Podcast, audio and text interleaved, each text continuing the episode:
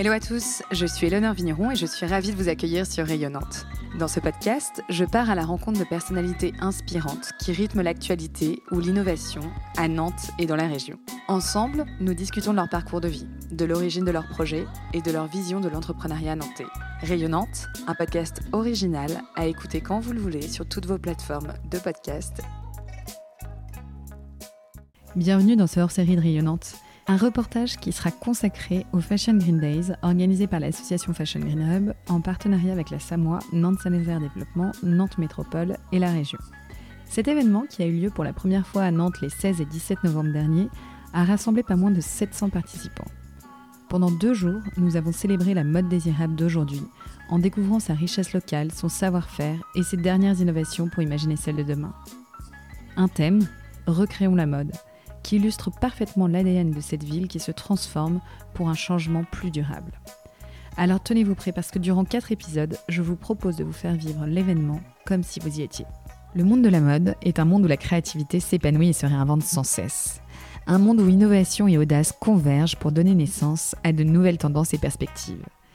Dans cet épisode, des marques comme Fago, IKKS, Royal Mer ou le groupe Eram nous dévoilent leurs sources d'inspiration, leur processus créatif et le rôle joué par les nouvelles technologies dans ce processus. Et on démarre tout de suite avec des initiatives de marques pour nourrir leur créativité. On commence avec Inès Deschamps, co-responsable des projets circulaires pour les enseignes de centre-ville du groupe Eram. Tout d'abord, euh, on va écouter le terrain parce qu'on a la chance au sein du groupe ERAM d'avoir un maillage national euh, de boutiques qui sont euh, euh, réparties donc dans nos régions et sur toute la France. et nos boutiques, ce sont les premières à nous faire des retours sur ce qu'attendent les clients, quelles sont les grandes tendances de consommation aujourd'hui et à nous faire des, recommandations souvent sur comment changer nos services et nos projets. On a aussi euh, une autre façon euh, de nourrir cette créativité, c'est d'écouter les clients en direct. Euh, pour ça, on utilise des outils. On a des outils qui sont mis en place dans nos entreprises, notamment pour écouter le, client suite à ses achats. Donc, ça nous permet d'affiner, notamment bah, peut-être la production, affiner les produits, affiner les services qui vont être mis en place. Euh, et derrière, on va pouvoir aussi aller interroger le client plus directement. Donc, on peut effectuer des tables rondes, et ça, on le fait souvent chez Bocage, euh, pour essayer de comprendre un petit peu mieux notre clientèle, comprendre ce qu'elle veut, ce qu'elle désire.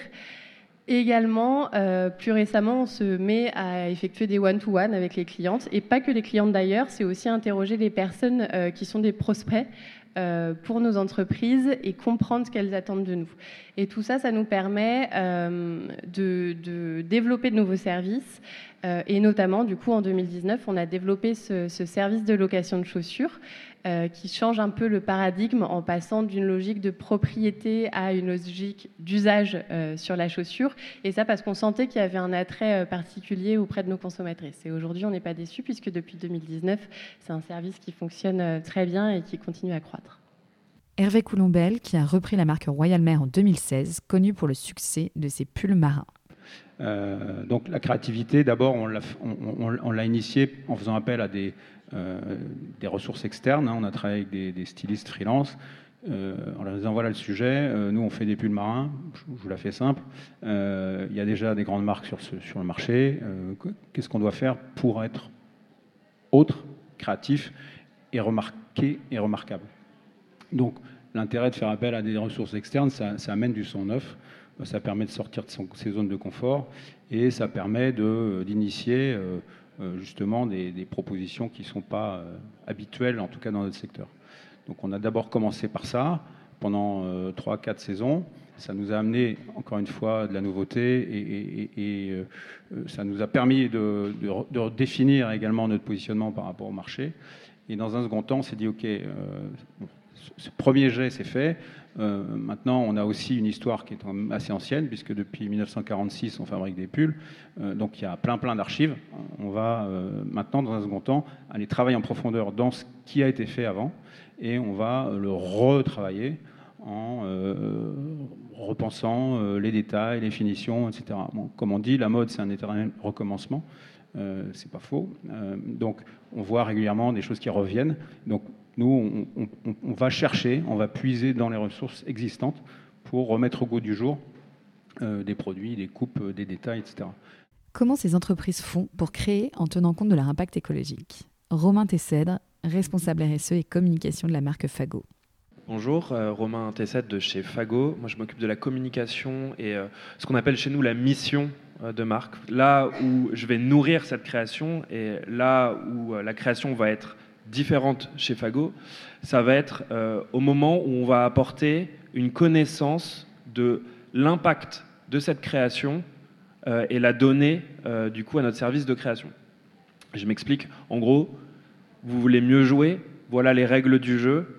C'est moi qui vous les donne. Évidemment, ce n'est pas mes règles à moi, c'est des règles que je vais aller puiser euh, sur le marché, sur les bonnes pratiques à date qui existent. J'ai vu la fondatrice de The Good Goods dans, la salle là-bas. C'est ce genre de médias qui donnent aussi des bonnes pratiques. C'est là qu'on va aller les puiser et ensuite on va s'entourer de professionnels pour mesurer et euh, pouvoir euh, du coup euh, apporter ces, règles du jeu à notre équipe de création.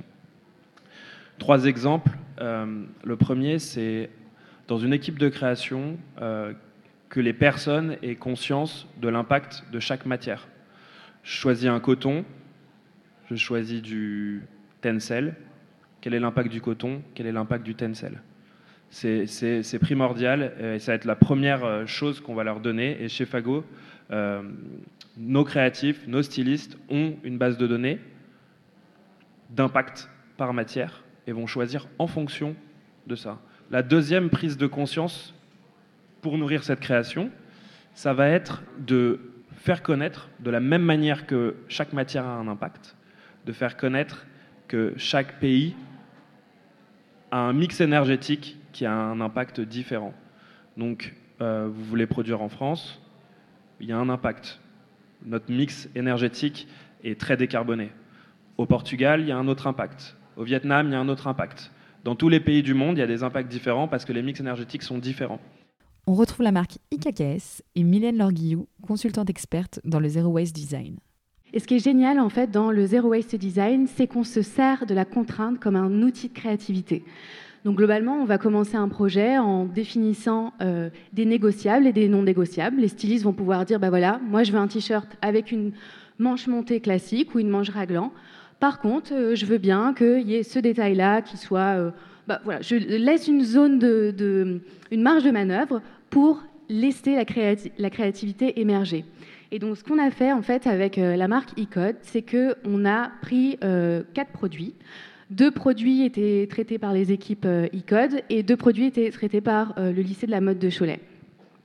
Et en fait, on, a commencé à étudier ces produits-là et voir combien de chutes étaient générées, comment ils étaient pas optimisé, on va dire.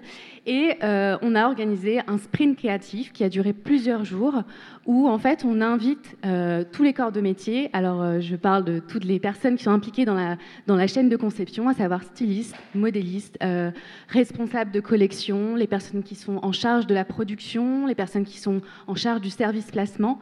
Et toutes ces personnes-là qui ne sont pas forcément, qui ne bossent pas forcément directement ensemble d'habitude, on les met tous dans une même pièce et on les fait réfléchir ensemble avec toute leur, euh, euh, expérience respective à comment améliorer le produit sans négliger la créativité, sans négliger le coût, euh, sans négliger le, le bien-aller.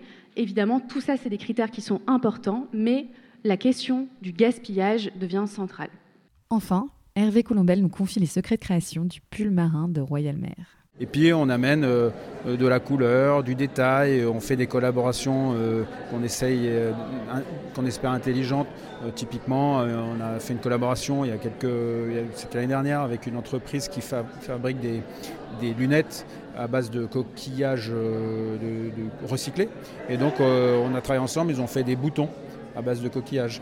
Euh, on, fait, on vient de lancer une autre collaboration avec une autre société qui s'appelle Gicoten, des, Bretons que tous les marins du monde connaissent, euh, qui a la réputation de fabriquer des produits qui durent très longtemps, qui résistent aux intempéries, etc. Donc du coup, on les a approchés, on dit tiens, euh, vous faites pas de pull, est-ce que ça vous dirait ça, ça, serait a priori intelligent de faire des choses ensemble. Donc voilà. Ensuite, on s'est interrogé sur les outils que les marques utilisent aujourd'hui pour innover et faciliter la création. Pour en parler, je vous propose de retrouver Hervé Coulombel de Royal Mer et Jessica Gourdon, directrice de collection chez IKKS. Il y a des outils euh, qui permettent notamment, euh, j'ai des confrères dans la salle qui vont se reconnaître, de fabriquer des, pulls en 3D par exemple, donc ce qui permet d'éviter les chutes, euh, les chutes de matière. Sur un pull classique qui est fabriqué en coupé cousu, une technique de fabrication. Bref, vous avez entre 15 et 20 et on va dire entre 10 et 20 de perte de matière. Après, la matière, on peut aussi la réutiliser, la récupérer, tout dépend de ce que vous fabriquez. Euh, si c'est une matière naturelle, euh, je prends notre cas, nous, les chutes de laine, ben, on les collecte, ensuite on les envoie à la filature du parc qui est à Castres et qui refait du fil avec. Donc, euh, quelque part, c'est un, un, circuit vertueux. maintenant, si vous, vous faites d'autres types de produits avec d'autres types de matières. Le but du jeu, c'est qu'il y ait le moins de pertes possible et le moins de gaspillage. Et, là, euh, bah, le, fait de tricoter en 3D vous permet d'avoir zéro perte de matière, euh, ou c'est très, très marginal. Donc oui, ces outils-là existent. Il y a aussi euh, évidemment des, logiciels de, placement, de positionnement, etc., qui permettent d'optimiser la consommation matière parce qu'en tout état de cause, la matière a un coût. Et donc moins vous consommez, moins vous gaspillez, plus c'est rentable. Donc voilà l'importance de la 3D. Euh, chez KKS, en fait, on a depuis euh, très longtemps, enfin depuis l'origine, on a un atelier proto. Alors, c'est une Rolls-Royce hein, pour une marque parce qu'en fait, euh, bah, on peut expérimenter, on peut faire plein de choses. On a une vingtaine de personnes qui sont là, qui ont un vrai savoir-faire, alors qui nous aident beaucoup pour le bien d'aller. Mais en fait, ben, c'était un peu une, une, organisation de riches, je dirais, parce que du coup, les stylistes avaient l'habitude de faire refaire une fois, deux fois, trois fois un proto. Et en fait, derrière trois fois proto, il y a des coupes types, il y a en fait tout un tas d'énergie. Et c'est vrai que ben, là, effectivement, euh, en faisant l'expérience avec euh, Mylène sur euh, ce projet-là, elle manie parfaitement la 3D et c'est vrai que là, on s'est dit qu'il y avait des vrais gains en fait hein, de, de, réflexion. Est-ce qu'on aurait toujours besoin d'utiliser de la matière pour faire un proto? Ben non. Est-ce qu'on peut pas concevoir déjà en regardant sur un écran? Comment ça tombe? Je, je, crois qu'à ce niveau-là, ça avance pas mal. Mylène, tu peux peut-être en parler un peu plus. Tu connais bien le sujet. Oui, tout à fait. Euh, moi, c'est vrai que la 3D, j'utilise euh, déjà depuis 8-9 euh, ans. je parle, pour vous expliquer d'où je, parle, je travaillais auparavant chez Electra. Donc, j'étais spécialisée dans les logiciels d'optimisation, de design, de modélisme. Et justement, j'ai quitté aussi Electra pour, parce que je me rendais bien compte qu'il y avait une certaine limite au, au logiciel. Alors, sur les logiciels d'optimisation, notamment, on en parlait, ils existent, Toutefois, euh, dans les logiciels d'optimisation, de placement, on ne peut pas faire de modifications. Souvent, on est obligé de revenir deux logiciels en arrière pour pouvoir faire les modifications du patronage, remettre à jour le placement. Et donc, en fait, il y avait une énorme limite. Enfin, c'était difficile de faire de la modification à ce niveau-là. Et donc, moi, je me suis emparée de, l'outil 3D. Euh, donc, aujourd'hui, j'utilise Clo 3D, euh, qui me permet en fait de faire à la fois du design, du modélisme et une étude de placement tout ça de manière simultanée. Et en fait, ça, ça permet de faire plein d'itérations, euh, notamment sur le travail de recherche sur le Zero Waste Design qui est quand même conséquent, où on va faire plein d'itérations, plein de propositions d'itérations. Et en fait, euh, le fait d'utiliser la 3D, ça nous économise énormément de temps, parce qu'on peut faire différentes variantes de fichiers, et donc ça, ça, fait gagner un temps fou. Toutefois, pour moi, la 3D, bien sûr, ce n'est qu'un moyen, ce n'est pas une finalité. Edouard Deslandes, fondateur de la startup Silk, qui a développé une capsule photographique qui permet à chacun de faire son avatar 3D. Dans cette euh, cabine qu'on appelle la capsule, on peut faire passer 60 personnes à l'heure. Et aujourd'hui, on fait passer les gens en sous-vêtements euh, parce qu'il y a une promesse et de pouvoir les rhabiller virtuellement. Mais euh, on voit tout de suite que si on crée en fait une collection, on a aussi envie de l'avoir portée. Et donc, si on n'a pas les moyens d'industrialiser euh, en fait son, ses patrons, au moins on peut déjà les simuler. Euh, vous vous rappelez, l'industrie de l'automobile, à un moment donné, faisait des maquettes de voitures en bois, et après, ils ont eu les logiciels de CAO pour simuler en fait les maquettes, voir comment les matériaux en fait se comportaient en cas d'accident, etc. C'est la même chose. En fait, la fashion est, dans ce, dans ce moment-là particulier. Euh, et donc ça ouvre des portes euh, immenses à tout à chacun. Pour moi, les, les, les cartes du, du, jeu sont redistribuées Et n'importe qui, si il veut effectivement rentrer dans cette dans, ce, dans, dans, cette verticale métier peut effectivement avoir les outils et aller jusqu'au bout.